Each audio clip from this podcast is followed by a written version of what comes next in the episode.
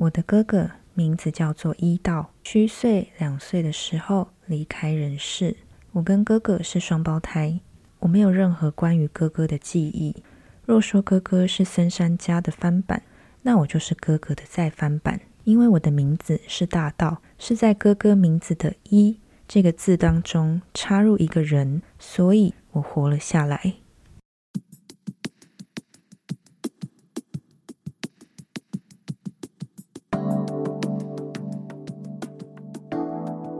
嗨，我是宁。今天要来分享的是一本摄影自传，是由森山大道所写的，而这是森山大道的首部中文版作品《野犬三部曲》的第一部《犬的记忆》。书中充斥着强烈的黑白照片，赤裸的记录城市里的人生风景。而开头的这一段话，深深的带给我冲击。在书的封面，森山大道说道。我选择直接冲撞的方式，背着相机走入城市，如野犬般浪迹在人群街道间。而这样冲撞的能量越是强烈，反映在作品上也就越明显。接下来会为大家朗读几段在书中所描述的关于森山大道的成长的过程，关于他的生命的故事。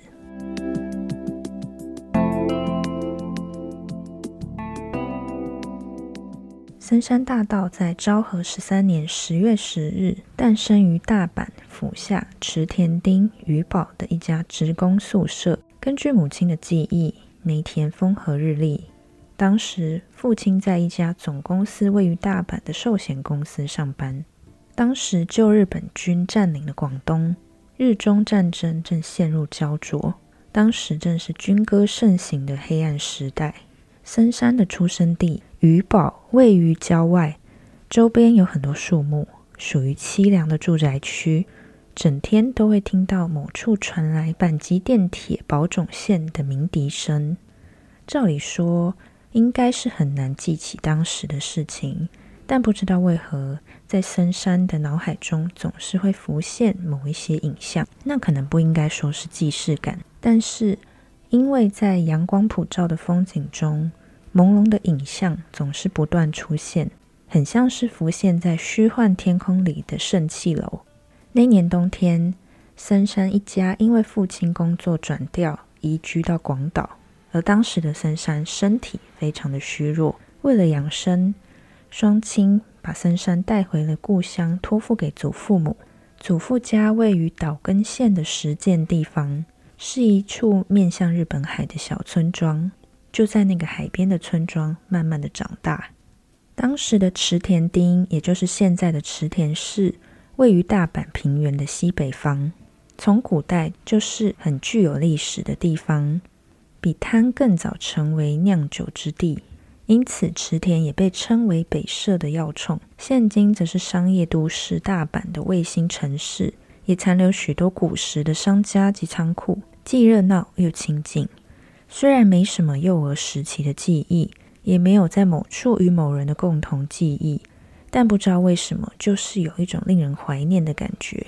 原因于此，在《朝日相机》这本杂志的第一回连载，森山的犬的记忆的专栏，无论如何都想以此作为开端。这里并不是出生后成长的地方，也不是故乡，更不用说也不熟悉。那些影像多半都是幻影，在心中只模模糊糊的留下一个鱼堡的地名，但是在记忆深处，朦胧的轮廓，阳光普照之处，却总是萦绕于心，好像并不是想要去找寻失去的时光。若是对池田这个地方没有丝毫感伤的话，就无法产生望乡之念；如果没有足以对照的过去，也无法将心情寄托于幻想。更不用说能够对着幻影按下快门。本来所谓的记忆，就是呈现自己内心怀念的心情，而非再现个人的影像。以现在作为分水岭，连接距离遥远的时间点，跨越心中的领域。森山所想做的，仅有暂时先回到池田这个地方，将镜头面对眼前的光景。于是。带着一种能够唤醒记忆的期待，森山大道带着相机前往了出生之地。原风景这样的字眼，可以说某部分就像是存在于内心的幻境。说不定呢，是因为自己得花费四十几年的时间，才能够在内心稍微显现的乌托邦。现在在平日的生活中，从光影的世界突然显露的影像，或许就是感应到了那个影像才会出现。而至今森山大道所拍的照片，还有开始为犬的记忆连载所拍的照片，都是以幻风景。等于原风景的基调继续进行，阪急电车的警笛声确实随风吹来，同时也传来焚火的味道。面对眼前的风景，按下快门，其实不管拍哪里都无所谓。移动着相机的观景窗，从阳光普照的地方前往下一个向阳处，不知为何，就只记得在按下快门的时候，无力感油然而生，随着情绪走动。却无法将之与记忆对照。寒风中，头顶上成群的乌鸦飞舞，而喷射机穿越而过的声音更是突出。当下也搞不太清楚时空。正午时分，就这么缓慢地徘徊在鱼堡的路上。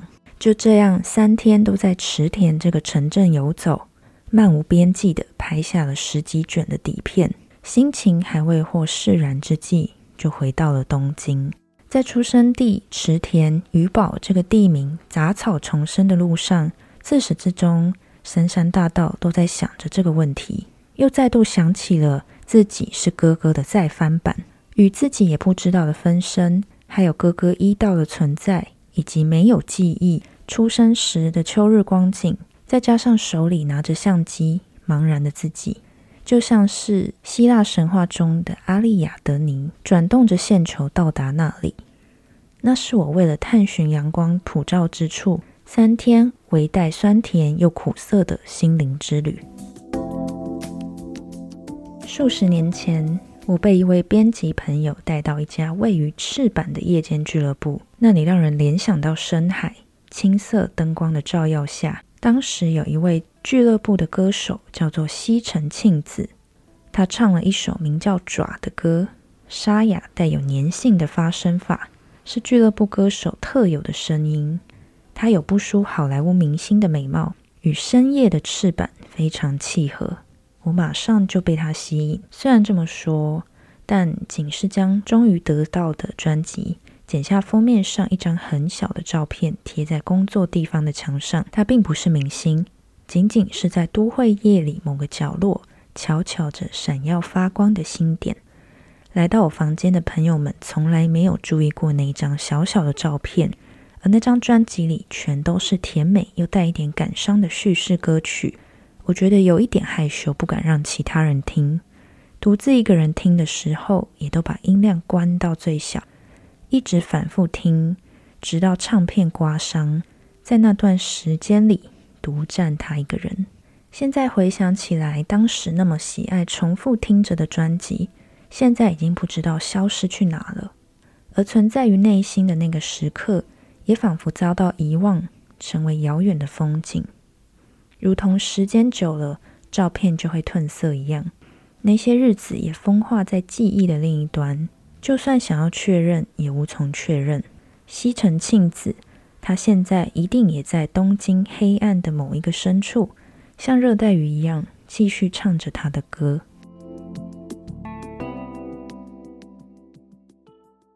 有时候会突然想起过去曾经喜欢过的一个女人，当时她嘟囔着说想去看伊良湖的海。虽然我每次都问她为什么，但直到最后还是没有跟她说。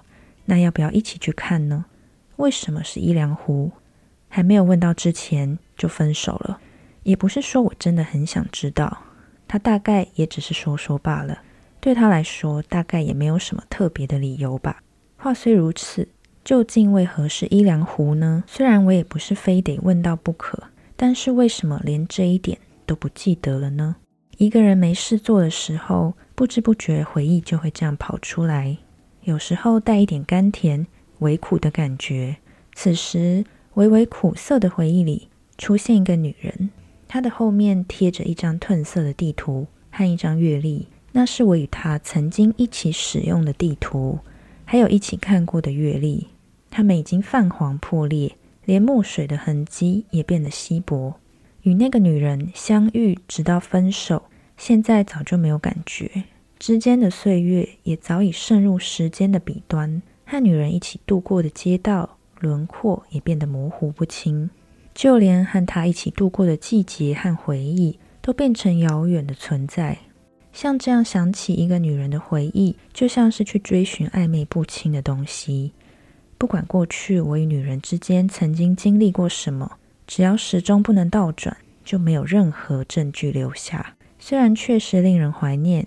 但也仅仅只是怀念，并非想要真的重拾已经失去的日子，只是在与一个女人甘甜微苦的回忆中，还有已经逝去的过往中，或许有几个记忆的片段沉睡在我内心深处，等待被唤醒。而他们会突然唤起新的记忆，也不一定。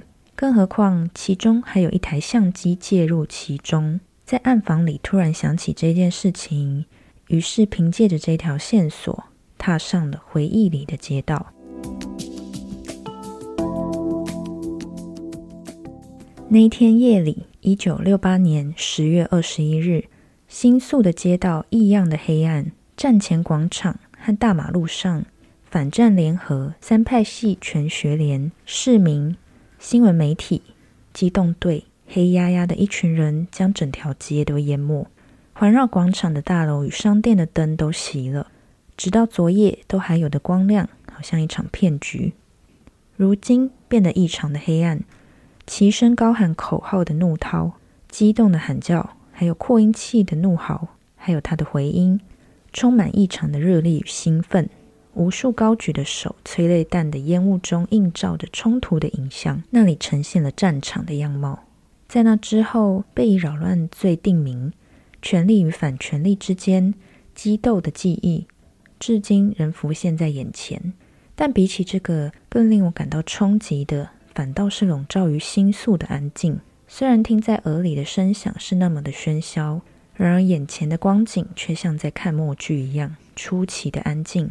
与一大群群众一起往右逃，往左逃，意识远离了兴奋，开始觉醒。在黑暗巷子里布满了绳索，自称是自卫队的一群人。以四角木材群殴逃离的学生，直到昨天为止，还在街道路边的店里以学生为对象，笑容满面做着生意的一个男人也在里面。在那一天很早就关店熄灯的其中一个人彻底变身，以不夜城自豪的心宿，耀眼的夜景，在一夜之间转变为暗淡与令人不快的黑暗光景。现在又回忆起，在远处记忆里。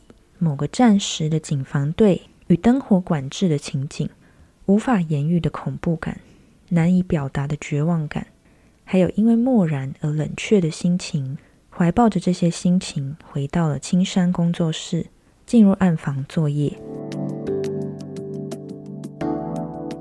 那天深夜，我在工作的地方和朋友见面，我刚完成显像，赶上截稿，正在喝酒。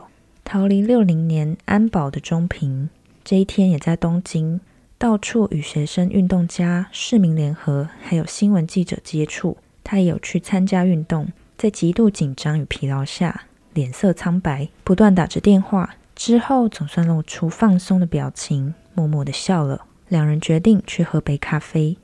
中平卓玛与森山大道都是同为早期引领日本摄影潮流的大师。早期以黑白粗颗粒作品著名，宽阔的青山路上，直到深夜仍旧聚集着机动队的装甲车与护送车，还是让人感到不舒服。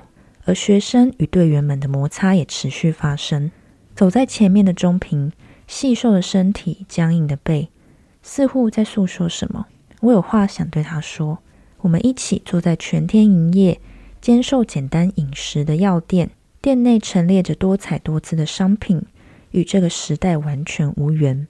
店内更播放着流行歌曲，干净的气味，仅是隔着一片玻璃，里外就完全是另一个世界。我觉得比起门外的摩擦冲突，反倒是屋内的光景更可怕。一口喝下咖啡，钟平突然说：“不好的时代啊！就算我不再问什么，而他也不用再说什么，也都完全了解。”我放下杯子说：“不好是无限的。”玻璃窗上映照着救护车的红色闪灯。钟平在那之后就不发一语。在那之后，经过了十几年，现在的时代看似平静，但我认为真实的情况却是非常的凶恶。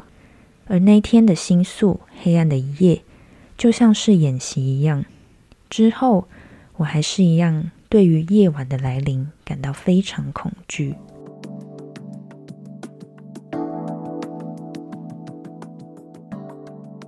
感伤这个词句，不论是在哪一个时代，都得不到伸张的权利。确实，感伤这两个字的语感不带有雄壮进步的感觉，而是娇柔又带一点退缩之意。姑且认同这个说法。尽管如此，在我的感受中，还是带有些许轻视的情感。比如说，演歌因为感伤过多而显得庸俗。我有时也会感到不屑，也就是说，我是隐性听众，对于演歌既不拥护也不蔑视，反正演歌就是演歌，不是喜欢就是讨厌，就只是这样。感伤，用我的说法来说的话，就像是字面上所写，感性上有伤痕，也就是心中的伤。大概没有任何一个人心中不带有伤吧？人类会本能的隐藏自己的伤。软弱的伤痕，若是被他人窥见，或是被撬开的话，会产生一种憎恨的感受。感伤是一种负面的精神，因为有感伤，所以在这个世间生存其实并不轻松。但若是没有感伤的世界，就称之为荒野，听起来也像是个借口。虽然我并不是想要为伤感争取什么权利，只是对于以机械式的二分法。单纯的将感性与理性对立区分的说法，并不赞成。没有理由将感伤正当化，也没有理由将感伤不当化。因为只要是人，在过去都会持有伤痕，然后各自咀嚼着属于各自的苦味。每个人都有难言之隐。深夜，酒吧的收银台边，有几个男人喝醉了。他们的背上似乎贴附了乱七八糟又有点麻烦的服饰印象。从他们因为喝酒而肥胖的脸，看得到他们的日常生活以及想要诉说全部的现实与理想。在收银台这个荒野之上，映现了我独自一人的姿态。一个人放下酒杯，没有人可以诉说，在各自的眼里浮现了故乡的风景。就算是没有故乡的人，在他们心中一样可以看到夕阳斜映的夏天，一整片油菜花田的光景。田野里映现了风吹拂而过的风景，各自将沉睡遥远的记忆找回来。究竟是看到了还是没有？朦胧的另一个国度，唤醒了虚幻的心，然后一个接一个，将人们带回迫切想回去、令人怀念。难以忘却的故乡，回到另一个国度，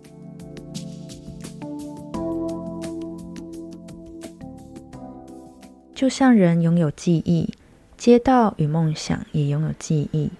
人的记忆是由各式各样的东西混合而成，街道也是由各种物质与时空交错混合而成。街道将人们拥有的全部欲望与相对的绝望。全部蚕食，继续生存下去。人们从很久以前开始就做着无数的梦，在欲望达到之后，继续追着另一个欲望。于是，许多街道在这世上消失。人类欲望与绝望的痕迹，街道只是不断的留下记忆，也经常为人们创造出新的梦想。世上所有街道，每去过一次。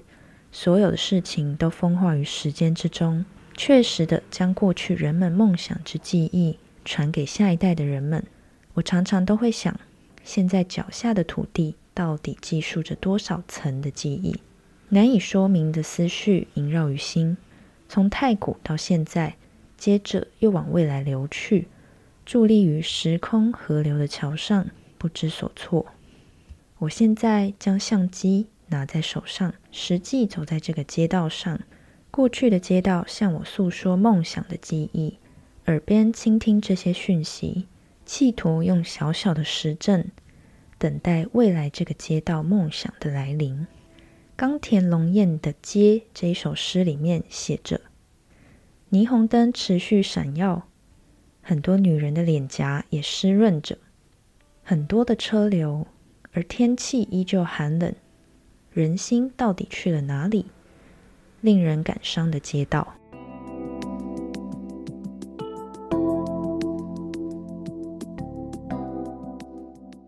既视感这个词是指实际上是初次见面，却认为过去在某处一定曾经看过一种倒置的感觉，别名为假的记忆的记忆错误。但我的情况是，确实见过的风景，却认为从来没有见过。这种相反的情况，到底应该怎么称呼它呢？人只活在现在，若活着的实在感只有一瞬间的话，那么就是现在。曾经活着的过去，已经感受不到任何触感。自己曾经经历的时间，实际上已经没有任何实体。当人们了解，想要自我证明。却没有任何一点线索的时候，人们大概会因为不确定而感到不安和恐惧吧。结果，我们借由活在当下，了解含糊的自己，但是我们的日常生活却无法持续拥有活着的实在感，也无法确切的拥有明天。也可以说，人类几乎没有依靠的存在。我在三十年前确实看到的风景。那只是在记忆中深信自己有看到。要说它是虚构的风景，其实也行。实际到现场之后，看到眼前变貌后的风景，我突然了解到自己的活着却没有任何依靠，也明了了面对过去曾经看过的风景，就算想要证明，也没有办法。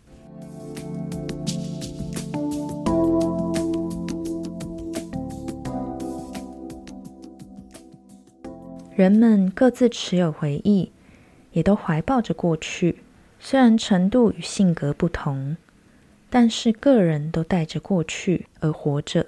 有人不愿回顾过去，但反倒不断的被过去牵着走；有人太在乎过去，反而难以看到过去。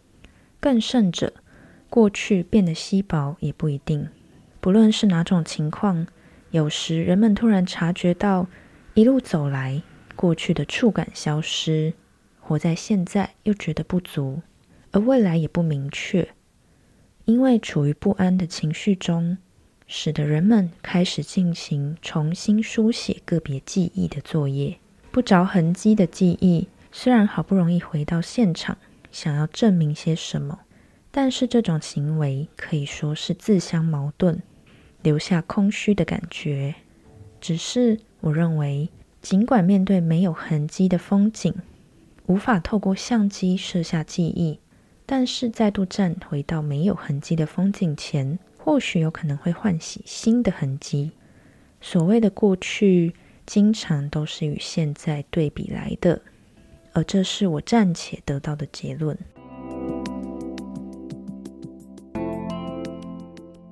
第一次世界大战时。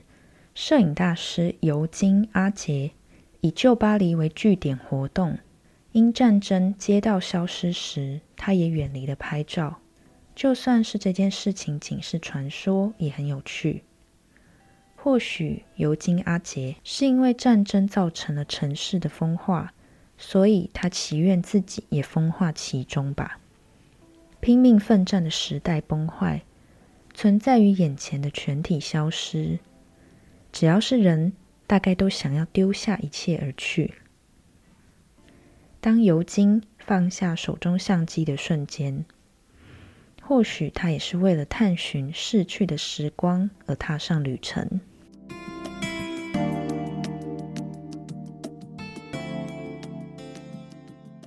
自出生以来，第一个看到，也就是记忆里最尽头的风景，人们称之为原风景。当时我大概是虚岁三岁，出生的时候，因为是双胞胎，好像身体很虚弱。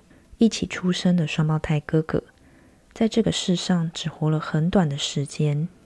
双亲为了安葬哥哥，回到了故乡。当时可能就顺道将我托付给住在小村子里的祖父母吧。我一边哭着，一边走在正午的海岸边，一片宽阔的白色沙滩。另一边一直向前跑着一个男人的黑影，我在后面拼命的追赶着。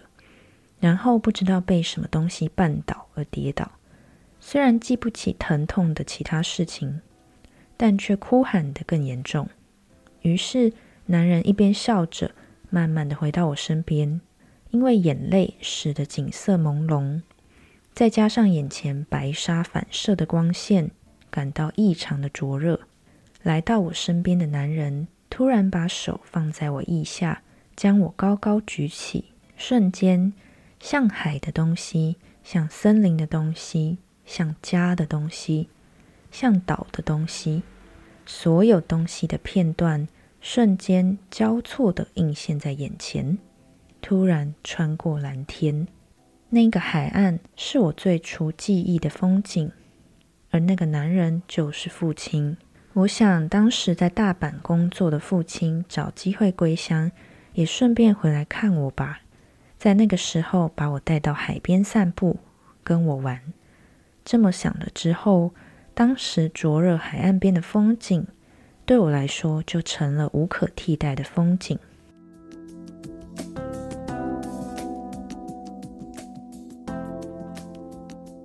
归根究底来说，人本来就是在无数的风景组合中，一味的只向前追赶的存在。若说是虚幻，在此之前，在那个地方，那个风景到底跑到什么地方去了？每当我思考这些问题时，心情不觉感伤，反倒觉得有些气愤。只要是人，大家都持续的丧失风景。换句话说，是对时间的焦躁也行。所谓时间，与其说无限的持续，反倒是一直朝着这边逼近。我觉得。对逝去风景的追忆，同时也是终究来临、通往死亡风景的预感。但是很不可思议的是，每当我想起山阴的风景，不觉得黑暗，反倒好像是在看既光明又透明的场所，心情很宁静。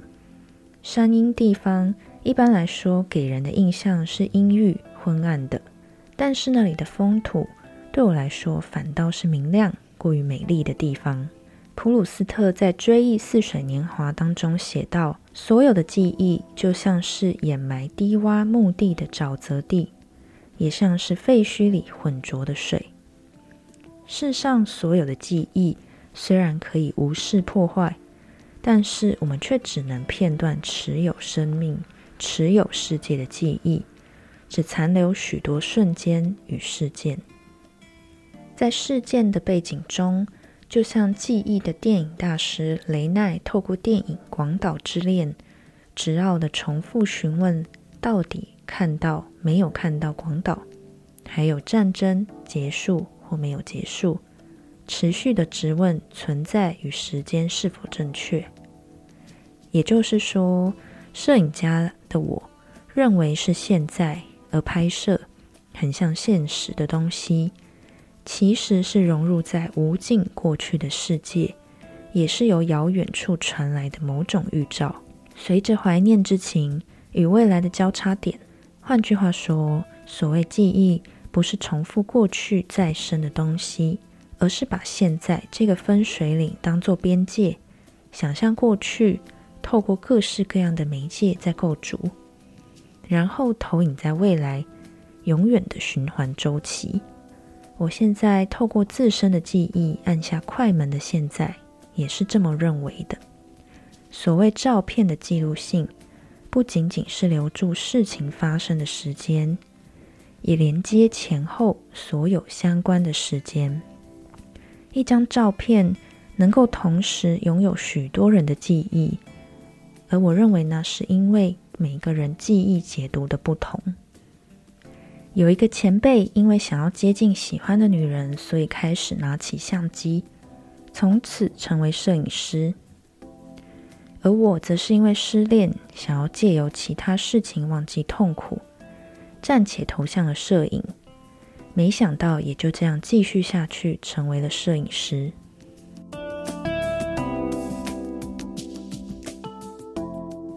与其说摄影是记录，不如说摄影是记忆，一连串记忆累积的历史过程，同时也是时间的化石，更是光影的神话。对你来说，记忆让你想起了什么？什么样的记忆是在你内心永远抹灭不去的？而通常你又会用什么样的方式去记录属于你这个人生命经历中的所谓的历史的轨迹？不论是摄影或是其他的形式，我觉得人活到了一定的程度与阶段之后，会开始想要去整理、回顾自己生命历程当中。各式各样的节点，有一些像是失落的环节，有一些像是关键的时间节点、重大的事件，有过哪一些刺激，有过哪些转折，又或者没有明确的刺激点与节点时，自己又是怎么一路慢慢的走到今天的自己，成为现在的模样？我想，我们都会想要去。回头检视属于自己身上的这些记忆，而这些记忆其实从我们出生开始就刻写在我们的血液、我们的血肉当中，在醒着的时候，在睡着的时候，都在不断的累积，从来没有停止，而只是我们要选择在哪一个时间点，作为一个像是时间暂停的人，按下快门的瞬间。选择我们所想要留下的那一个让我们印象深刻，或者是对我们来说很重要、很重大的时刻，并不是每一个人都拥有相机。但是透过这一本森山大道的犬的记忆的摄影自传，让我联想到，对我们来说，我们每一个人也都是拥有自己的快门。在把自己有印象的这一段时间长河摊开来的时候，选择在我们脑海中所按下快门的那一些，是我们很明确可以去依循跟回顾的记忆的时间节点，也让我想到，就算不是摄影师，但我们每一个人都可以对于自己的过往按下一次又一次的快门，整理我们自己的时间轴。那这就是这一本犬的记忆，在这边分享给你。我想，记忆是属于人类很深层的宝藏。只有当我们有刻意特别空出一个时间来重复的回放，或者像是从资料库当中把它剪出来的这个瞬间，我们才会又更深刻的去认识自己。当时过去发生了什么事情？为什么发生，以及跟现在的关联与接下来可能做什么样的选择去做一个对照。那这就是今天的分享，我们下一本书再见喽，拜拜。